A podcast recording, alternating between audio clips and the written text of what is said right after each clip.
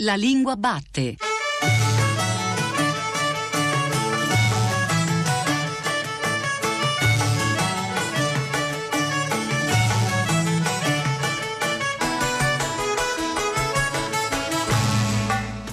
Buongiorno, buongiorno e ben ritrovati da Paolo Di Paolo alla Lingua Batte, la trasmissione di Radio 3 che esplora il paesaggio della lingua italiana. Parliamo di padri, parliamo di figli, parliamo del linguaggio delle diverse generazioni, è un tema sempre verde perché la lingua continua a cambiare ed è una staffetta anche abbastanza difficile da definire, da perimetrare, parole dei padri, parole dei figli. Che cosa vuol dire questo rapporto tra diverse generazioni a partire dalla lingua? Sono tanti i libri che raccontano questo, lo raccontano da una prospettiva saggistica, ne incroceremo alcuni nel corso della puntata, ma anche da una prospettiva narrativa ed è il caso di un libro di recente uscita per Bompiani, si chiama Chi ha ucciso mio padre, lo scrittore Edouard Louis è nato nel 1992, è un giovane scrittore, anche drammaturgo. Questo testo ha debuttato a Modena, portato in scena dalla compagnia De Florian Tagliarini e girerà in Italia, arriverà anche a Roma. È la storia di un figlio che anziché giudicare suo padre prova a fare i conti soprattutto con se stesso dopo un percorso che l'ha allontanato da quella famiglia, che l'ha fatto in fondo un po' scappare dalle premesse della sua storia, beh, si vuole ricongiungere con questo padre che è un uomo della periferia, un uomo che non ha strumenti culturali, un uomo con cui parlare è complicato e forse, ed è l'azzardo più straordinario, più commovente di questo libro, ha bisogno delle parole del figlio per parlare di sé. E questo figlio, Eduard, si chiede se è normale vergognarsi di amare un padre. Ho imparato a conoscerti solo per caso, scrive Edouard Louis in Chi ha ucciso mio padre, o attraverso gli altri. Non molto tempo fa ho chiesto a mia madre come ti ha conosciuto e perché si è innamorata di te. Ha risposto, il profumo. All'epoca portava il profumo, sai, non era come adesso. Gli uomini non mettevano mai il profumo, non si usava. Tuo padre, invece, sì, era diverso. Aveva un profumo buonissimo.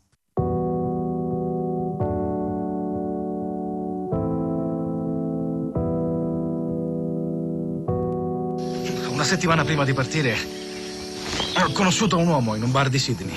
Americano anche lui. Un dottore. Io mi sono ubriacato tante volte, ma quello là stava battendo ogni record. Parlando è venuto fuori che aveva un figlio. Anche lui, dottore. Tra i due c'era stata una brutta lite. Lui si sentiva in colpa. E anche il figlio negli Stati Uniti non si dava pace. I figli sono come i cani. Tu li bastoni e loro Pensano di esserselo meritato. Comunque, nel bar c'era un telefono. E questo tale, Christian, mi dice di voler trovare il coraggio di chiamare il figlio. Per chiedergli scusa. E dirgli che come medico era più bravo lui. Che l'ammirava. E gli voleva bene.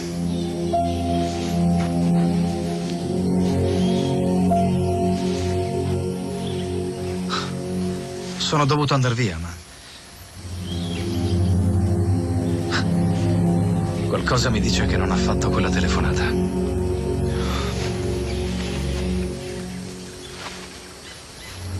Piccolo il mondo.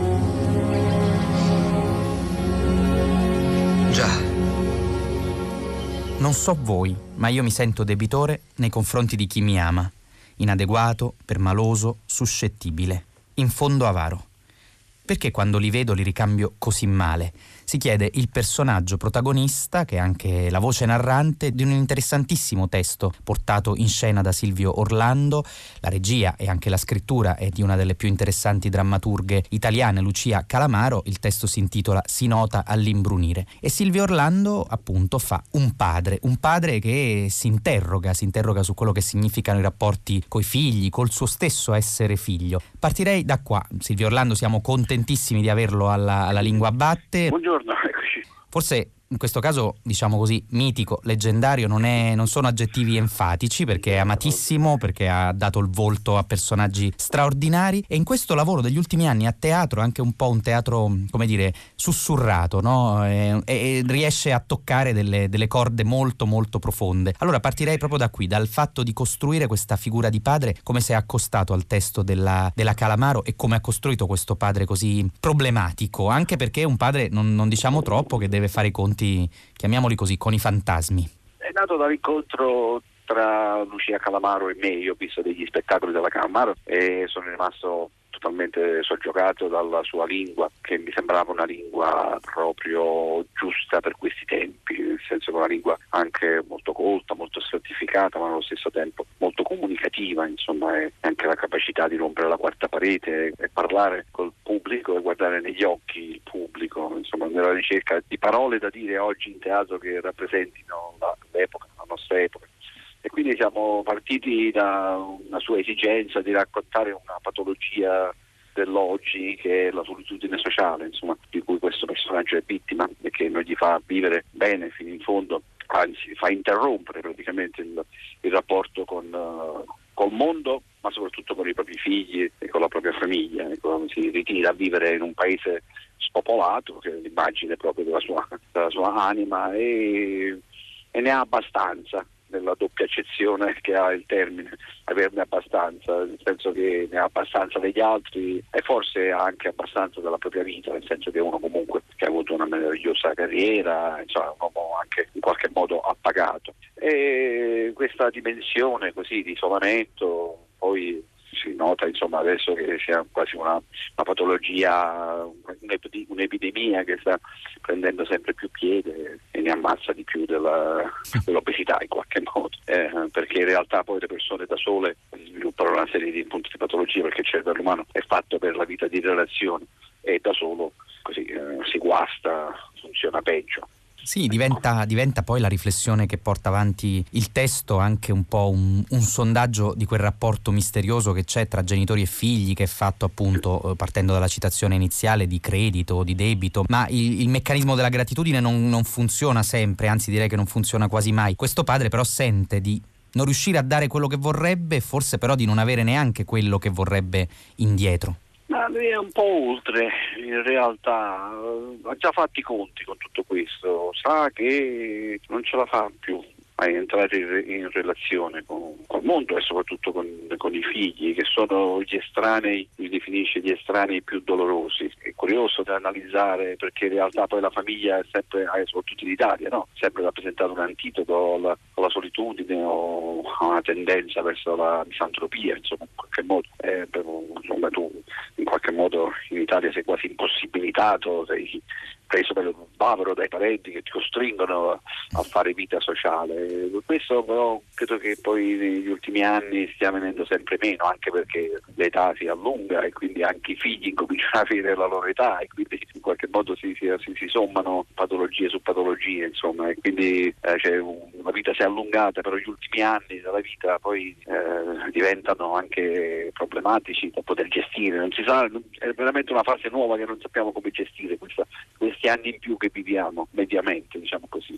È vero. Lei nel corso della sua carriera ha interpretato tanti ruoli, dicevamo, certo anche ruoli di padri, ruoli di figli, c'è un film di Veronesi che, che si chiama proprio Genitori e figli, però penso a una interpretazione, ecco come quella proprio, mi ha tolto le parole di bocca, a quella del papà di Giovanna di, di Pupi Avati. Ecco lì c'è veramente no, una, una, intensità altissima rispetto a questo rapporto padre-figlia, una figlia problematica, un padre comunque complesso. Ecco, se dovesse riandare con la memoria allo sforzo interpretativo che ha fatto per incarnarsi nel papà di Giovanna, cosa può raccontarci? Sono dei film che sfuggono di mano in qualche modo e proprio registrano uno stato di grazia che poi insomma non è così frequente poi nella carriera di un attore fare bei film però insomma sono dei film che, che in qualche modo sono toccati da questa grazia perché c'era un debutto come protagonista di Alvaro Orbacher che poi in seguito ha fatto molto del cinema nuovo italiano, eh, c'era Pupi che sentiva questa storia perché è una storia che lo toccava nei rapporti proprio suoi con sua figlia insomma, e, con, e con sua moglie.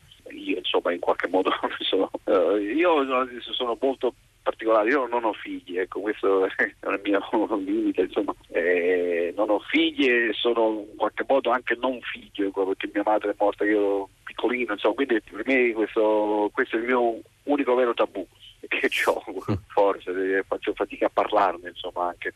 No, però appunto quando poi trovo il confronto poi magari mi si smuove dentro qualcosa e mi, mi tiro fuori qualcosa che, che normalmente per altre interpretazioni non, non tiro fuori insomma ecco.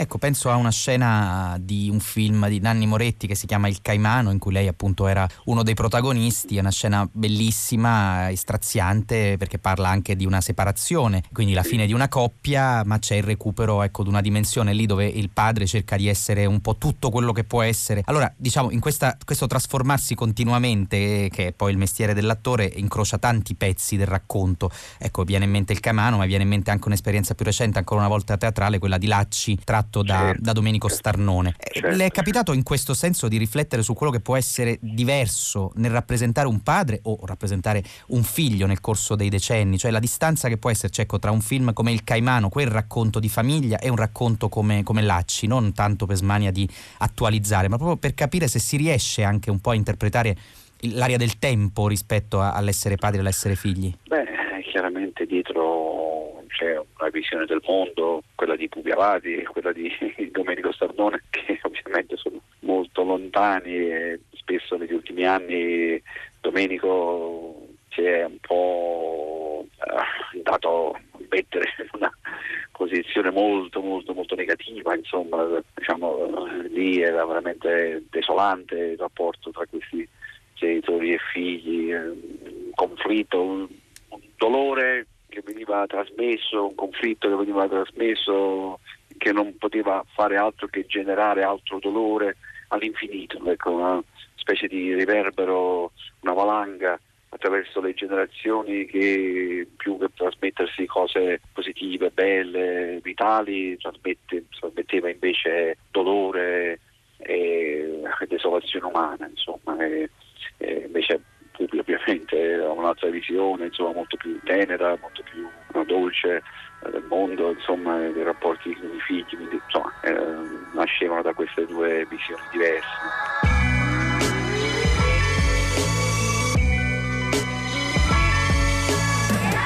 Mi dispiace, dovrai indirizzare le tue domande da un'altra parte. Io sono un floricoltore ormai. Pensa che io, ufficialmente almeno, sono un nullatenente. Eppure sono uno che gestisce una gran parte del mondo dalla mia camera d'albergo. E sono sicuro che tu faccia lo stesso da questa sera. Non gestisco un bel niente, Bauer. Io non faccio che dare consigli qua e là. Consigli molto necessari, a quanto sembrerebbe. La tua Sofia ha fatto arrivare a un giornale inglese delle foto di un giovanissimo Brannox. Tu lo sapevi che John era un patetico punk che se la faceva con degli sfigati come lui? Accidenti, che scoop. Chissà dove ci condurrà. Brillante come mossa. Il mondo ha bisogno di provare un po' di tenerezza per il nostro attuale pontefice. No, il mondo ha solo bisogno di dimenticarsi dell'altro, che è il motivo per cui dobbiamo aiutare Giovanni Paolo III. È troppo debole. È poco reattivo. Ma cos'è che ti preoccupa? Esattamente. Cosa mi preoccupa esattamente? Tu non lo sai. Tu non lo sai.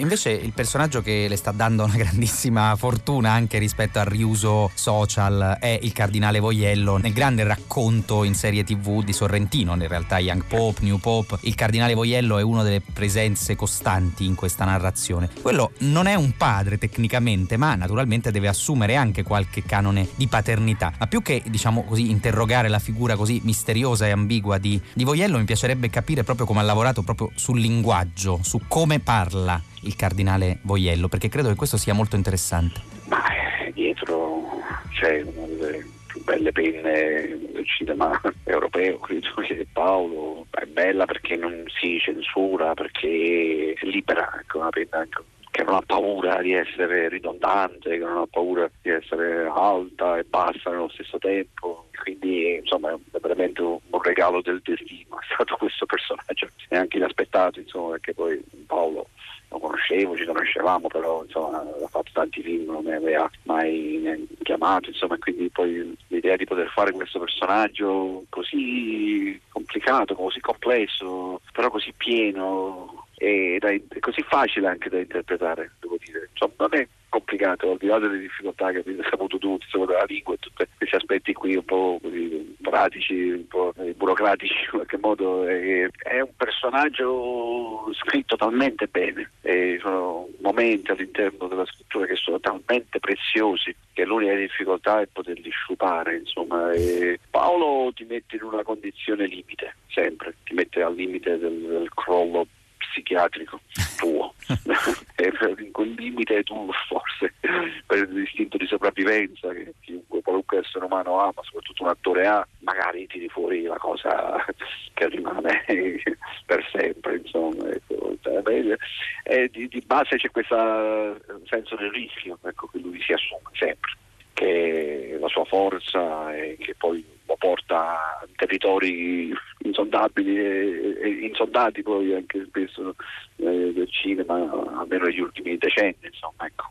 Quando si parla di padri e figli ovviamente si parla di generazioni, di rapporto tra generazioni e un attore nel corso poi degli anni effettivamente incarna anche un pezzo della storia della sua generazione oppure appunto eh, incarna la dialettica tra generazioni. Penso a un film memorabile tra i suoi che è La scuola, un film che ha raccontato sempre partendo da una matrice legata al lavoro letterario di Starnone, ha raccontato com'era la scuola e forse come sempre la scuola italiana perché non ha perso minimamente smalto. Ma se lei guarda quel professore al suo modo di interagire, erano gli anni 90, con i ragazzi che aveva davanti, crede che dovendo aggiornarlo diciamo, all'Italia del 2020 cambierebbe qualcosa? Guardi, noi l'abbiamo ripreso proprio è nato da uno spettacolo teatrale anche quello, insomma, portammo prima in teatro, si chiamava Sottobanco all'epoca, con Angela Finocchiaro, con la regia di Daniele Lucchetti e poi da lì è nato il, nato il film, poi l'abbiamo ripreso ultimamente, l'abbiamo riportato in giro e alla fine la forza di quel film era la domanda che c'è ancora oggi irrisolta di cosa ce ne facciamo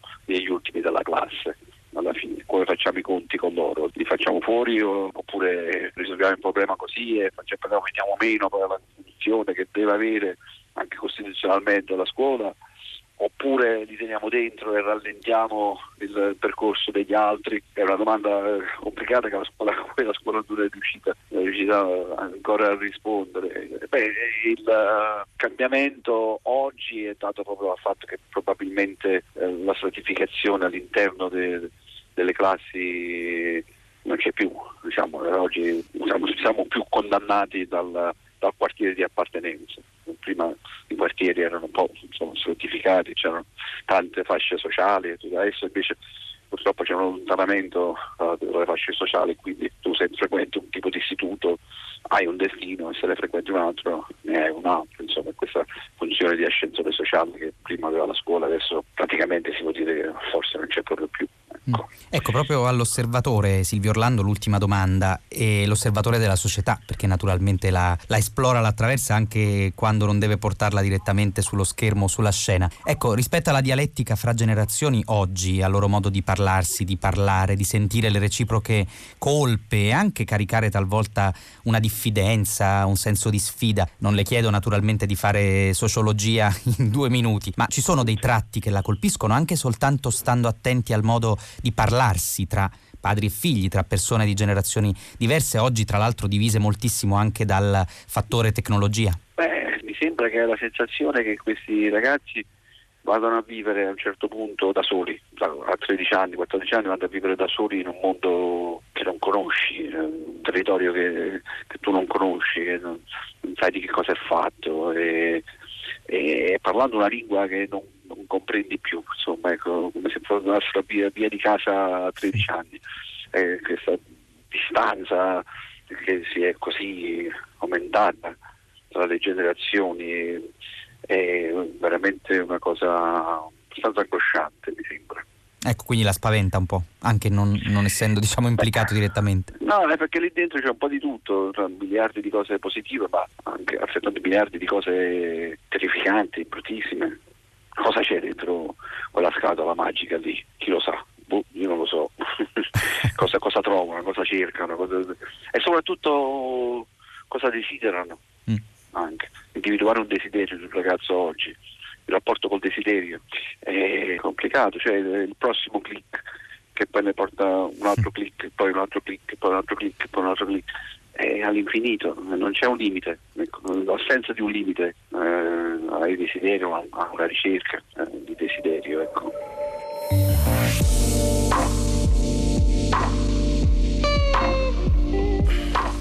Stavo cercando quella cosa sul Vietnam. I due aerei abbattuti? Sì. Non avranno fatto in tempo a riportarla. Non ho ancora letto i giornali di Los Angeles, ma dubito che ci sia qualcosa prima di domani. La stavo mangiando io. Non è vero? Sì, invece. Ma non... Sì, invece. Mangia pane a tradimento.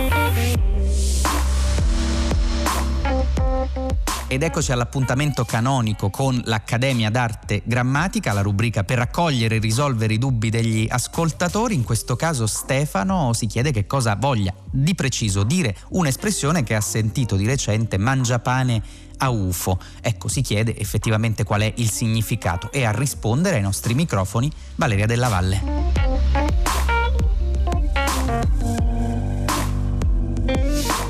Per rispondere comincio da mangiapane, espressione con la quale si indica scherzosamente, polemicamente, chi è capace solo di mangiare, chi non svolge alcuna attività utile. Eh, ne abbiamo una testimonianza in un'opera di Michelangelo Buonarroti il Giovane del 1618, ma ancora prima nel dizionario inglese-italiano del Florio, quindi 1598, c'era la variante mangiapane Pagnotte. Ma a Mangiapane eh, si fa seguire spesso l'aggiunta a UFO o a tradimento. Il mangiapane a UFO è una persona che percepisce eh, lo stipendio senza meritarselo, lavorando poco e male, quindi una persona che vive alle spalle altrui. Questo perché l'espressione a UFO vuol dire appunto senza pagare. Ora qui si apre una questione mai del tutto risolta sull'origine della parola UFO. Eh, cerco di riepilogarla per gli appassionati di etimologie, eh, ricordando che qualche studioso ha pensato a un'origine onomatopeica della parola UFO, eh, risalendo a UF, cioè un'interiezione che si realizza riempiendo le guance d'aria e poi buttando fuori l'aria. Secondo questa interpretazione, quel UFO esprimerebbe quindi un eccesso, un qualcosa di troppo che si mangia alle spalle altrui. Però ci sono anche molte altre interpretazioni. Mm, ne scelgo, non, non, avendo il tempo per tutte, ne scelgo solo due. Eh, allora, secondo un'ipotesi che è compresa in una raccolta del 600, mm, si spiegava che eh, sulle eh, lettere spedite ai magistrati anticamente veniva apposta una scritta scritta ex ufficio che poi veniva abbreviata in ex UFO per indicare eh, le lettere per le quali non si doveva pagare. Eh, se questa ipotesi convince poco, ce n'è un'altra che mh, mm, anche questa convince forse poco, però almeno è divertente ed è quella proposta da Alfredo Panzini, eh, l'autore del dizionario moderno di neologismi che citiamo tante volte. Eh, secondo Panzini, anticamente il materiale per la fabbrica di San Pietro era esente da dogana e portava la scritta ab urbis fabricam dalle tre iniziali AUF nacque AUFO, espressione che usiamo ancora oggi, anche se, eh, ripeto, eh, l'origine rimane tuttora avvolta nel mistero.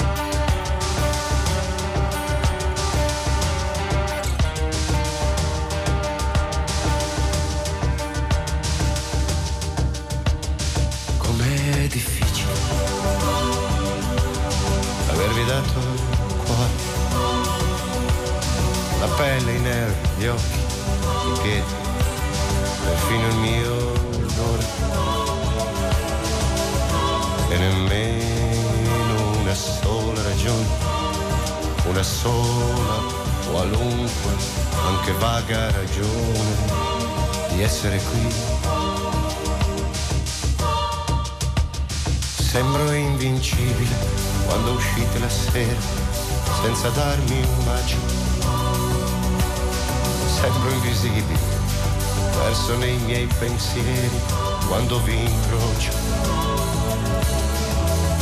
nostro padre ha una tale riserva di sogni che non è possibile batterlo.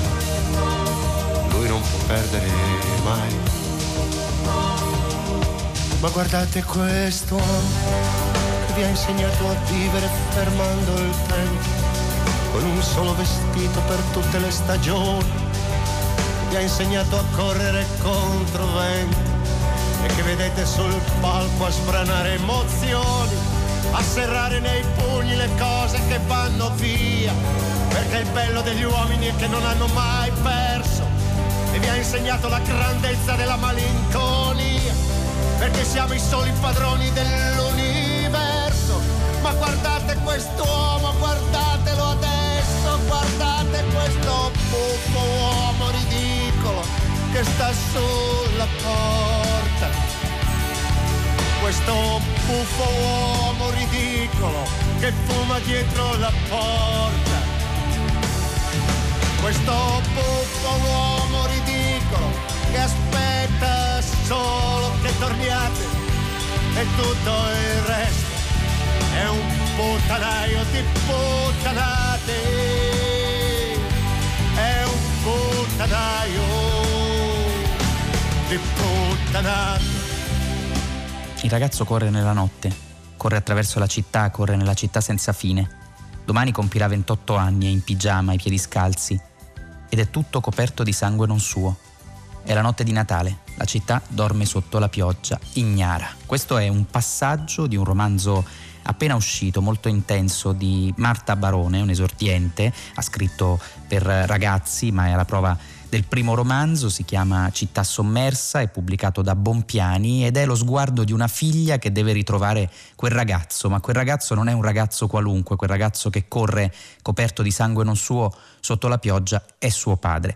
Ed è un uomo che nella Torino degli anni 70, questa città sommersa, entra nella lotta armata come fiancheggiatore della lotta armata, è un medico ma frequenta gli ambienti estremisti. E la figlia riavvicinandosi a questa storia deve cercare un modo per raccontarla, deve soprattutto affondare le mani nel linguaggio di quegli anni, nei documenti, nelle sovrapposizioni di tanti racconti anche contraddittori, fare i conti in sostanza con la lingua dei padri.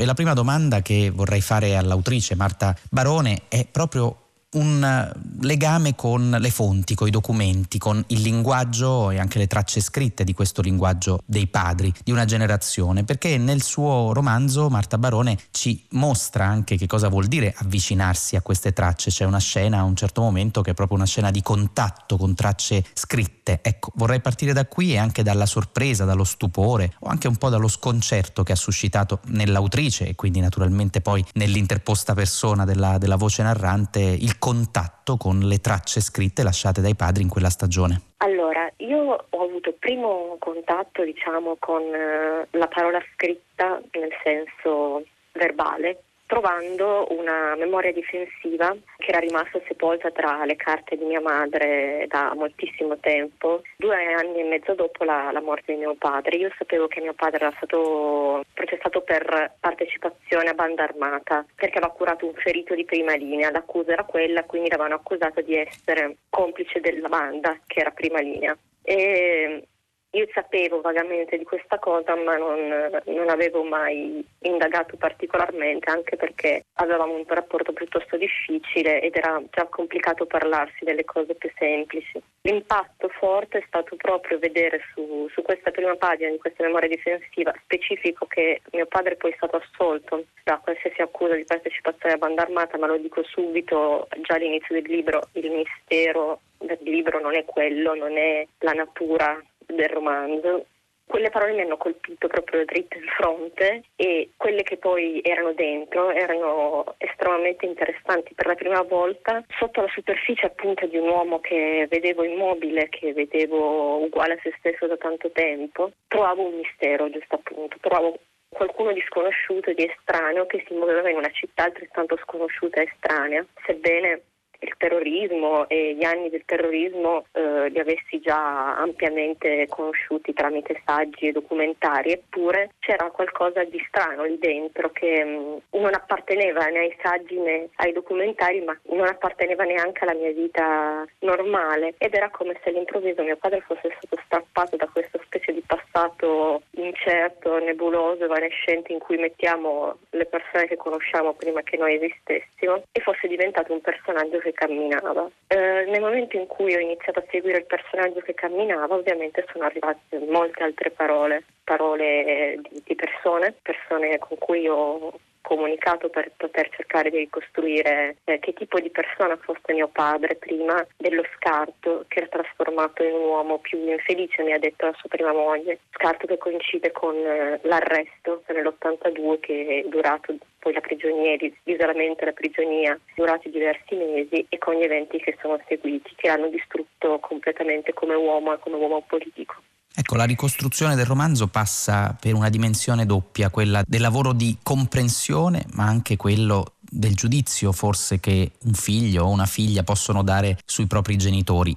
Sono rimasto molto colpito proprio dall'equilibrio che Marta Barone trova tra questa volontà di comprensione e questa necessità del giudizio. Ecco, lei come le maneggerebbe queste due parole rispetto anche proprio alla prospettiva di scrittore, comprensione e giudizio? Allora, si dice sempre che gli scrittori non dovrebbero giudicare i propri personaggi, ma solo mostrare le azioni che compiono. Io non so se in questo caso sono stata completamente neutrale perché era molto complesso applicare le regole della scrittura che conoscevo da prima a un tipo di scrittura che non avevo mai praticato. Infatti ci ho messo molti anni a trovare la forma giusta. Io non sono sicura di aver fornito un giudizio su mio padre. Credo di essermi fermata sulla soglia.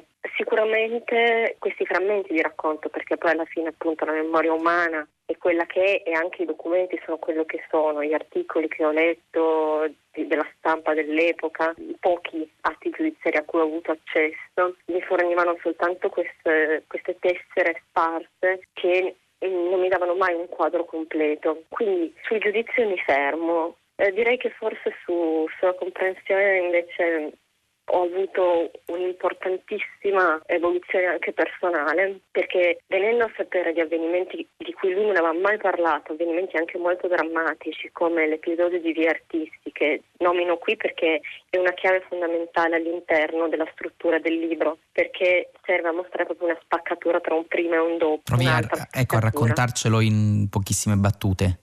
Un uomo violento era venuto a trovare la sua ex compagna che viveva a Torino con il suo bambino eh, la notte di Natale. Lei aveva chiesto a due suoi amici, tra cui mio padre e un altro ragazzo che si chiamava Roberto Chinatti ed era uno studente, di restare a cena e poi a dormire da lei perché aveva paura che lui facesse qualche stramberia e la stramberia che ha fatto è stata tornare alle 4 di notte con un coltello da macellaio per uccidere la donna. Il, il ragazzo si è alzato per primo, Roberto, è stato colpito e mio padre l'ha trascinato via, l'altro gli ha detto vai a cercare aiuto. Lui ha attraversato tutta la città nella notte di Natale, tutta la città vuota, sbarrata sotto la pioggia per andare a cercare aiuto presso degli amici a Porta Nuova. E questa immagine che mi è stata data improvvisamente ha ribaltato completamente tutto il modo in cui io per una vita avevo guardato mio padre, il suo rapporto con la morte, la sua paura della morte, il suo evitare la morte e mi ha sconvolto in grande profondità perché per la prima volta capivo che non avevo visto assolutamente niente della sua mente vera e questo ovviamente ha aperto tutta una serie di, di altri interrogativi su chi fosse il ragazzo che poi diventò mio padre, ma prima era il ragazzo. A un certo punto del libro si legge allora era molto facile finire da una parte o dall'altra. e con lo stesso percorso alle spalle si sentiva un'aria di tempesta, di apocalisse imminente, si sentiva il bisogno di aderire a qualcosa, di far parte di qualcosa per cui combattere e in fin dei conti a volte bastava chi riusciva a prenderti prima, i giovani fascisti, i giovani comunisti e anche fare i conti con una stagione che lei ovviamente non ha vissuto essendo nata quando era da tempo finita. Ho la sensazione che ci sia una spinta della generazione nata appunto in questo caso, nel caso suo, sul fine degli anni Ottanta di confrontarsi con gli anni 70 e ho anche la sensazione che chi invece è stato protagonista degli anni 70 non abbia avuto molta voglia di raccontarsi o non fino in fondo rispetto soprattutto alla stagione più cupa. Non so se lei nella prima parte di lavoro, di ricostruzione, di confronto con i libri, con i saggi, con i romanzi, su quegli anni ha avuto questa impressione oppure no? Uh, devo dire che per esempio sui romanzi effettivamente ho trovato poco, questo è, è già un indizio interessante in questa direzione. Ho, a parte vabbè, Balestrini per era precedente, e poi c'è Piovalli su di Rastello, di cui comunque a, a prescindere consiglio lettura. Non saprei dire se la mia generazione è desiderosa di un grande confronto con gli anni 70, questo non l'ho ancora capito perché eh, vedo spesso, non so, un po' romanticizzata, fin troppo romanticizzata, benché appunto molte delle spinte che hanno attraversato gli anni 70 fossero positive ma a un certo punto io cerco anche di insinuare il dubbio che tut- anche nel positivo ci- si può infiltrare l'ambiguità ed è nella comparsa dello spettro nella notte davanti a strada delle cacce all'occupazione delle case e infatti poi quella storia molti anni dopo finirà male. È una delle, delle poche cose di finzione che mi sono permessa per dire questa cosa, che eh, non si può dividere il mondo in eh, assoluto bene assoluto male, ma c'è sempre un'infiltrazione continua e questo negli anni 70 era difficile da capire, facevano molta fatica e infatti forse per questo non hanno immediatamente capito la pericolosità della lotta armata, anche per la loro sopravvivenza. Quindi i giovani di oggi o romanticizzano o poi non mi piace usare la parola giovani, parliamo di, di persone anche di una certa età o hanno noia, disgusto a questi anni 70, c'è o uno scarso interesse o una fascinazione un po' vuota, ecco, cioè questo è quello che io ho percepito nel corso del tempo, eh, una fascinazione anche per storie abbastanza irrilevanti, mettiamola così. Quelli invece con cui ho parlato, devo dire che poi le persone che hanno partecipato alla ricostruzione sono state tutte molto felici di aver letto il libro e hanno avuto reazioni tutte positive. Parlare di persone vive non è facilissimo, si rischia sempre. Eh, invece erano, sentivano di aver rivissuto quegli anni e quel tipo di gioia anche che, come dice un personaggio, è stata cancellata in un articolo su Repubblica di qualche giorno fa c'era una giornalista che li definiva la terza fascia, cioè quelli che non erano entrati in lotta armata ma che facevano parte della sinistra extraparlamentare che non erano entrati diciamo, nel, nel, mondo normale, tra virgolette, regolamentato. Dato che loro avevano fatto molto, essere stati spazzati via e che siano ricordati soltanto gli assassini è una cosa che chiaramente li, li feriva, li addolorava in alcuni casi, in altri casi No, però perché erano perfettamente consapevoli di quello che avevano fatto. Comunque non c'era una, un ripudio, forse c'era un, una distanza nel tempo che questo libro ha accorciato e che ha consentito loro di, anche di provare orgoglio e eh, ritrovare un, una parte di sé. Sembra una frase presuntuosa, ma giuro che sono cose che mi sono state dette da tantissime persone.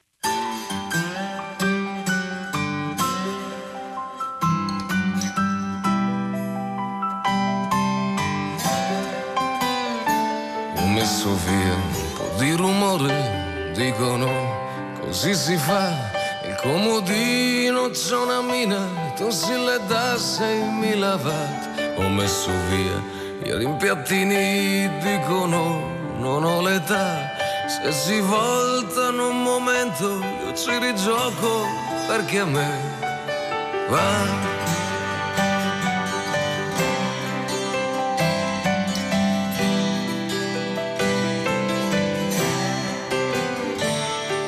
messo via un po' di illusioni che prima o poi basta così. Ne ho messe via due o tre cartoni e comunque so che sono lì. Ho messo via un po' di consigli dico noi, più facile li ho messi via perché a sbagliare sono bravissimo da me. Mi sto facendo un po' di posto e che mi aspetto, chi lo sa, che posto vuoto ce n'è stato, ce n'è, ce ne sarà. Ho messo via un bel po' di cose ma non mi spiego mai perché io non riesco a mettere via te.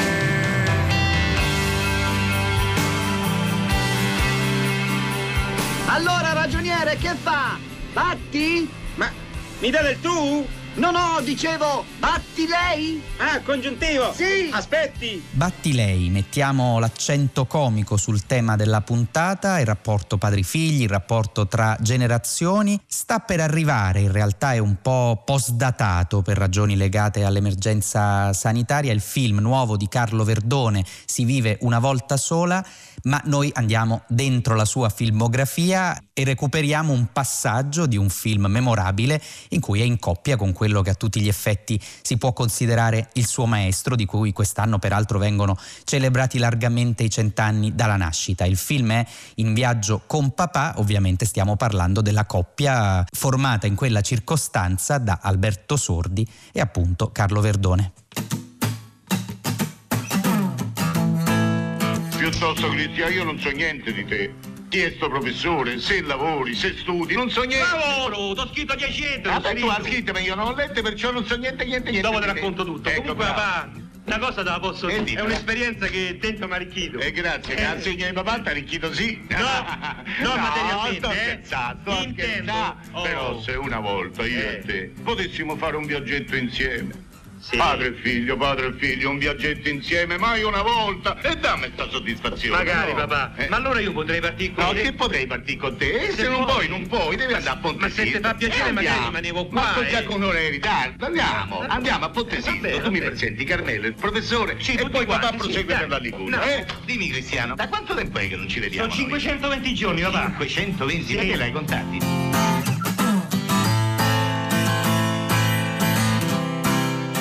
Da un punto di vista più specificamente linguistico proviamo ad affrontare il rapporto tra generazioni, come parlano i padri ma soprattutto come parlano i figli, come cambia il linguaggio. È talmente veloce, radicale spesso questo cambiamento che è complicatissimo definirlo. Ci ha provato in molte occasioni Paolo D'Achille che insegna linguistica italiana all'Università di Roma 3 e socio dell'Accademia della Crusca. La sua produzione scientifica comprende molti studi sulla storia della lingua, sul romanesco e sull'italiano contemporaneo, appunto. Lo ha intervistato per noi Cristina Faloci.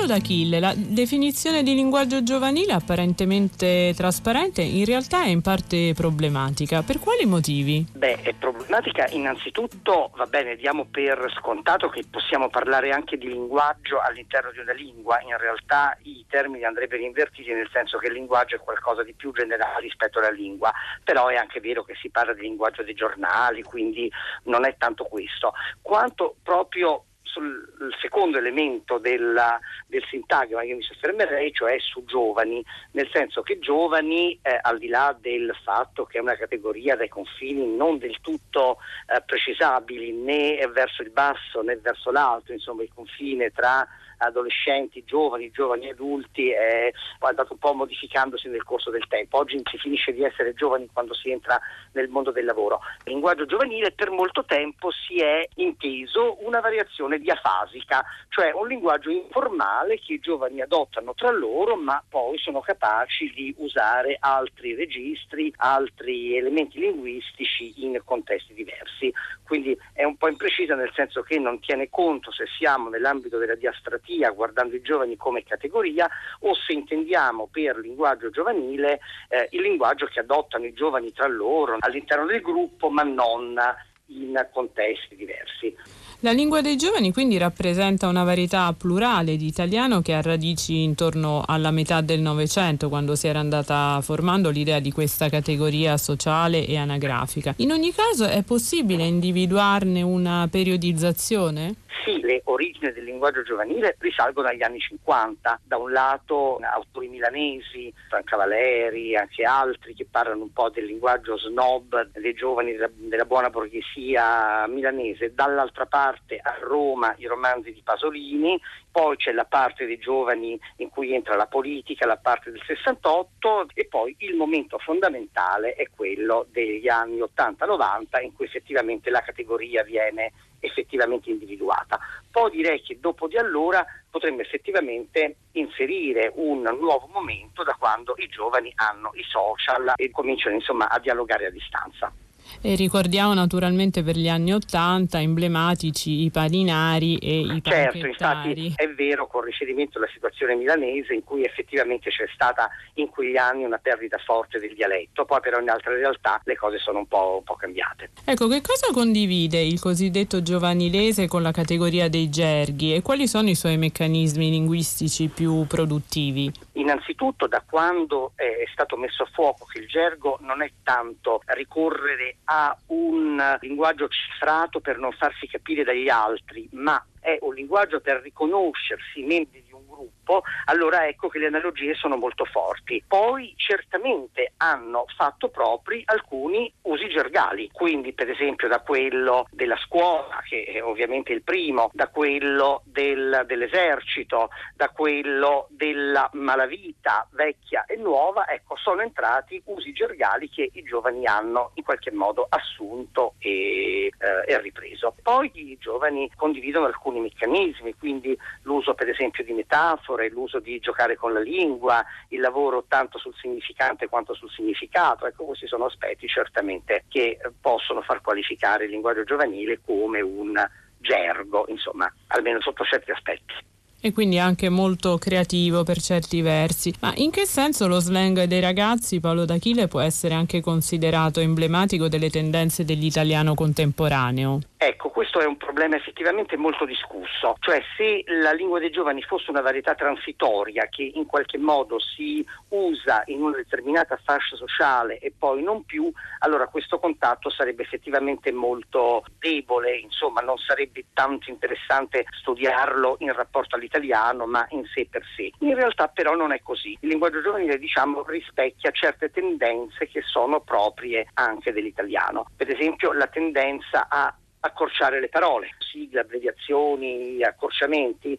in genere non sono propri dell'italiano tradizionale, così come pure le retroformazioni. Prima citavo Pasolini, ecco esempi come benza per benzina in cui si interpreta quellina come suffisso e quindi si accorcia, questo è un meccanismo che effettivamente è molto ben documentato nel linguaggio giovanile ma in parte assunto anche dall'italiano nella formazione di parole nuove. E ancora un altro dato significativo sono proprio questi accorciamenti bisillabici che per esempio si hanno nei nomi propri, per cui Federico diventa Fede, che vale anche per Federica.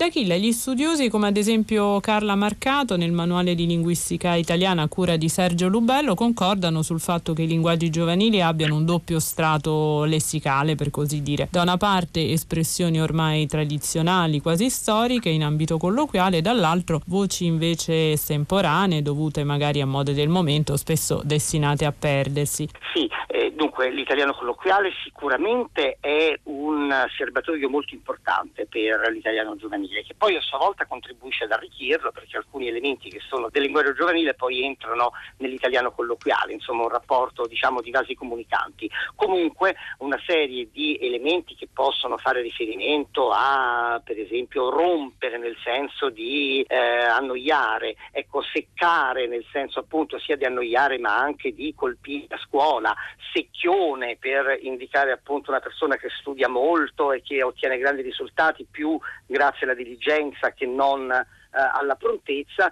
sono parole insomma, di lungo corso che hanno una storia e si sono stabilmente insediate nell'italiano giovanile. Invece ce ne sono altre chiaramente più transitorie, quindi pensiamo per esempio, e qua ci riferiamo appunto agli anni 60, al momento quasi di nascita o comunque delle fasi più antiche dell'italiano giovanile, Matusa, per indicare appunto le persone di una certa età, che era appunto un troncamento da Matusalemme, uno dei personaggi biblici che mh, visse oltre 900 anni e così via. Ecco, poi negli anni 80 c'era anche lo stesso concetto ed espresso con sapiens, da Homo sapiens, cioè preistorico. Lo stesso concetto è stato espresso dopo l'uscita di Jurassic Park come giurassico e dal linguaggio giovanile appunto è poi circolato anche nei, nei giornali, una scuola giurassica, cioè ancora con regole molto antiche. Queste non si adoperano più, anche perché i giovani tendono molto a caratterizzarsi rispetto ai fratelli maggiori, rispetto agli ex giovani, a quelli che sono un pochino più grandi. Come espressione del lessico recente eh, potremmo citare per esempio Centrino che indica un giovane eh, che veste molto bene, appunto un giovane eh, di, buona, di, buona, famiglia, qua probabilmente deriva da centro, nel senso che si veste ai negozi del centro storico, che sono ovviamente più pregevoli ma anche più, più costosi, più cari.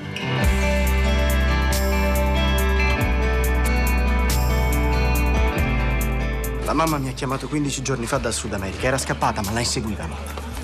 Ha detto di avere una lettera di Oxley che mi ha spedito perché potessi darla a lei.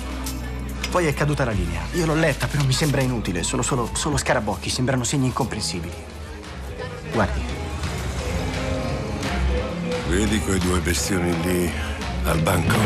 Non credo che siano qui a bere un frullato. Chi sono? Non lo so. Forse FBI. Venga senza fare storie, professor Jones. Facciamo KGB. E porti la lettera. La lettera? Quale lettera? Quella che il signor Williams ha appena dato. Perché? Mi sembra un postino. Non io. chiediamo più, venga con noi o dovremo per Dovrete forza. chi? Bel gesto, ma non si va con un coltello a una sparatoria. Fuori, subito. Mi accompagna Mi faccio da cavaliere. E per tutti saremo fidanzati ufficiali. Picchia quello. Chi? Il pivello, dagli un pugno. Torno subito. Ehi, lo prendi questo? Cosa? Quello è il mio ragazzo!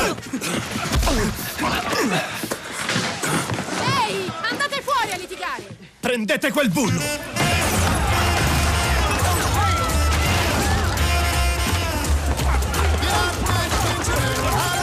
Tua madre non è scappata! L'hanno lasciata andare perché ti spedisse la lettera! Che tu me la portassi per farmela decifrare! Monta Matusa!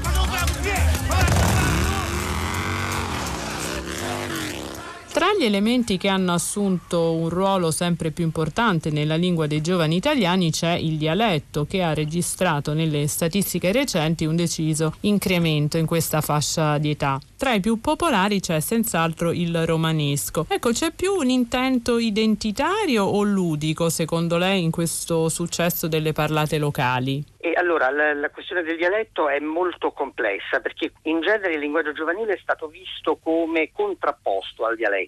Ecco, poi in realtà si è um, esaminato e si è visto che la componente dialettale è in realtà piuttosto consistente. Allora, da una parte, come diceva lei, il romanesco, in parte anche il milanese, il napoletano, ma certamente il romanesco molto più degli altri, ha dato molti termini al linguaggio giovanile. Quindi le parole romanesche ne potremmo eh, citare effettivamente eh, tantissime, quella proprio bandiera e quella figo nel senso di bello, molto, molto discussa dal punto di vista dell'etimologia, insomma con valore aggettivale, questo certamente è una parola giovanile che, eh, che viene da Roma, ma anche eh, pensiamo pischello nel senso appunto di ragazzo, ragazzino, anche questa è ben nota un po' in tutta Italia.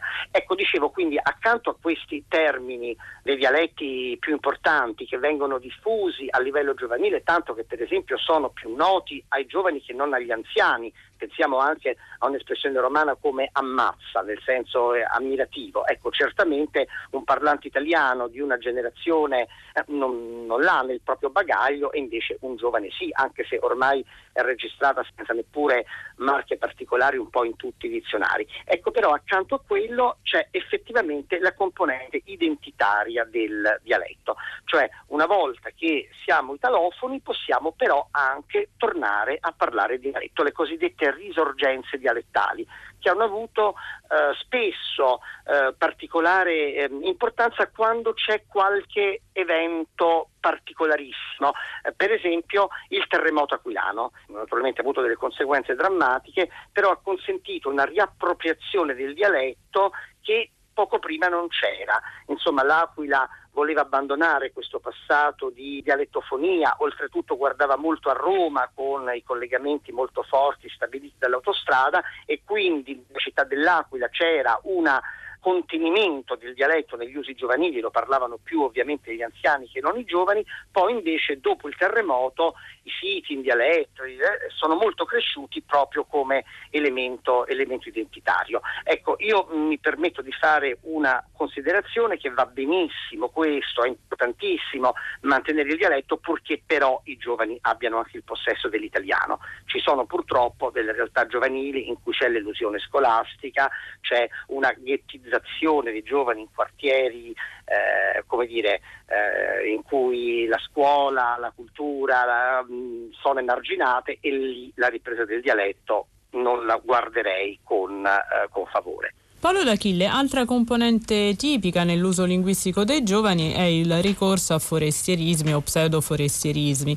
Ci sono degli ambiti semantici in cui questo accade più di frequente oppure è indifferenziato? Beh, allora diciamo che forse i pseudoforestierismi sono stati molto enfatizzati negli anni 80-90 eh, in cui appunto c'era la componente del finto inglese e soprattutto del finto spagnolo, per cui c'era appunto uno spagnolo giovanile, cucador e parole del genere. E oggi direi che c'è una maggiore consapevolezza delle lingue straniere e quindi forse questa componente si è un pochino attenuata, non dico che sia sparita del tutto perché certo quell'aspetto ludico è importante, quindi si può giocare anche con le lingue straniere in qualche modo, come dire, inventandosi delle parole. Beh, quali sono gli ambiti? Ovviamente quello che la fa da padrone è tutto l'ambito della eh, telefonia cellulare, dei social, eh, del computer, de, lì eh, ovviamente gli anglicismi sono fortissimi e, e, in qualche modo i giovani ne hanno una consapevolezza maggiore. Poi ovviamente anche eh, l'ambito musicale, eh, dove appunto la musica contemporanea è prevalentemente di influsso anglo-americano e quindi le varie tendenze, trap, rap, eh, lì ovviamente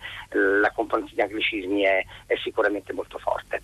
Ecco, a questo proposito Paolo D'Achille, il mondo del cinema e della televisione si è fatto spesso portavoce di quello giovanile rappresentando tic, modi di parlare, di vestire e di incontrarsi. Pensiamo solo a Nanni Moretti, Carlo Verdone eh, fino a Francesco Bruni con Scialla. Oggi possiamo dire che è il mondo proprio della musica con i testi delle canzoni trap, la carta moschicida per così dire più fedele dei linguaggi giovanili odierni? Beh, guardi, io in generale quando c'è un uso mass mediatico del linguaggio giovanile, beh, mm, c'è sempre un pochino di alterazione. Ecco, bisogna un po' distinguere tra l'uso reale e l'uso spettacolare del linguaggio dei giovani. È chiaro che lo spettacolo è molto seguito anche dai giovani, però insomma a volte si è strizzato un po' l'occhio al linguaggio, al linguaggio giovanile, non rappresentandolo naturalmente, ma ricreandolo artificialmente, come avviene sempre questo anche nella rielaborazione artistica dei dialetti, peraltro, quindi non volevo dare un giudizio, un giudizio negativo. Certo. Ecco, certamente però i giovani sono molto creativi, la creatività sicuramente sicuramente c'è e quindi chiaramente sì, nel caso del, eh, delle tendenze musicali, del rap, eh, spesso appunto, anche se a volte ovviamente i testi possono guardare anche un universo adulto, quindi non eh, rimanere nell'ambito de- del linguaggio giovanile, però sicuramente questo aspetto c'è. Parla italiano! Parla italiano! Ah, complimenti! Complimenti! Complimenti per l'italiano, siamo alla rubrica in cui segnaliamo qualcosa che ci colpisce per la sua forza espressiva, per il nitore delle parole, delle frasi, in questo caso un articolo uscito sul Corriere della Sera di domenica 23 febbraio, un articolo di un grande scrittore germanista, Claudio Magris, che a partire dalle malattie che segnano le epoche storiche, arriva a fare una riflessione su una malattia culturale. Scrive Magris, anche le epoche storiche hanno le loro malattie che contribuiscono non soltanto a far soffrire e morire gli uomini, ma pure a caratterizzare la mentalità, la cultura, la visione della vita e del mondo di una civiltà. La peste, dall'antichità di Tucidide a Boccaccio, a Manzonio, a Camus, la sifilide che ancora ai tempi di Ibsen si credeva trasmissibile per via ereditaria, l'epilessia e la follia, quale morbi sacri pure rivelatori di ineffabili verità, la tisi, l'alcolismo, la suefazione alla droga, il cancro. Parla appunto Magris delle malattie epocali e passando dall'Alzheimer poi aggiunge esiste un vero Alzheimer culturale collettivo che spappola non solo e non tanto la cultura, quale conoscenza della storia o delle varie arti e scienze, bensì la conoscenza del presente che si vive. Non sapere per un italiano chi sia Craxi o per chiunque chi sia Hitler o Stalin non è tanto crassa ignoranza, come chi non sapesse chi sono Traiano o Caravaggio, ma è, conclude Claudio Magris, ignoranza, incoscienza, inconsapevolezza del proprio presente e dunque totale sprovveduta impossibilità di viverlo e di affrontarlo. A proposito del rapporto tra generazioni, passaggio di epoche, padri e figli, scrive Magris nell'articolo pubblicato sul Corriere della Sera del 23 febbraio, il presente di una persona e di una società non è soltanto il secondo o il minuto di quel momento subito svanito, è il contesto generale che avvolge, precede e continua la realtà in atto della nostra vita. È arrivata prima che cadessero nazioni. Corre nella rete e sangue e orgia e fornicazione. Individualista e collettiva infetta di rabbia e di saliva, attacca dentro il discernimento, abbassati sullo schermo, nella rivolta inerte, fake news, fake news. la peste, la peste,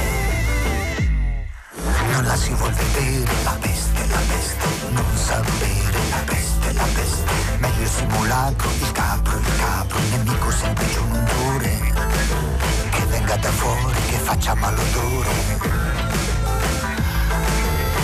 a cadaveri parole nel respiro della rete a mucchi interi a popolazione a decapitazioni. Trovati un nemico per sentirti unito unito nella peste ed eccoci arrivati ai saluti, la puntata finisce qua, spero che vi abbia convinto questo ragionamento intorno alla lingua dei padri e alla lingua dei figli, vi ringrazio, Paolo Di Paolo che vi parla da questi microfoni, grazie da Cristina Faloci, curatrice del programma, da Ornella Bellucci con noi in redazione, naturalmente dal nostro curatore e regista Manuel De Lucia. Per la parte tecnica ringraziamo Francesco Lanza, se volete riascoltare la puntata della lingua batte potete usare come sempre l'app Rai Play Radio, se volete scriverci per i dubbi linguistici, per fare le vostre segnalazioni per la rubrica Complimenti per l'italiano, la mail è la lingua batte rai.it su Facebook, potete cercare la lingua batte trattino radio 3. A domenica prossima.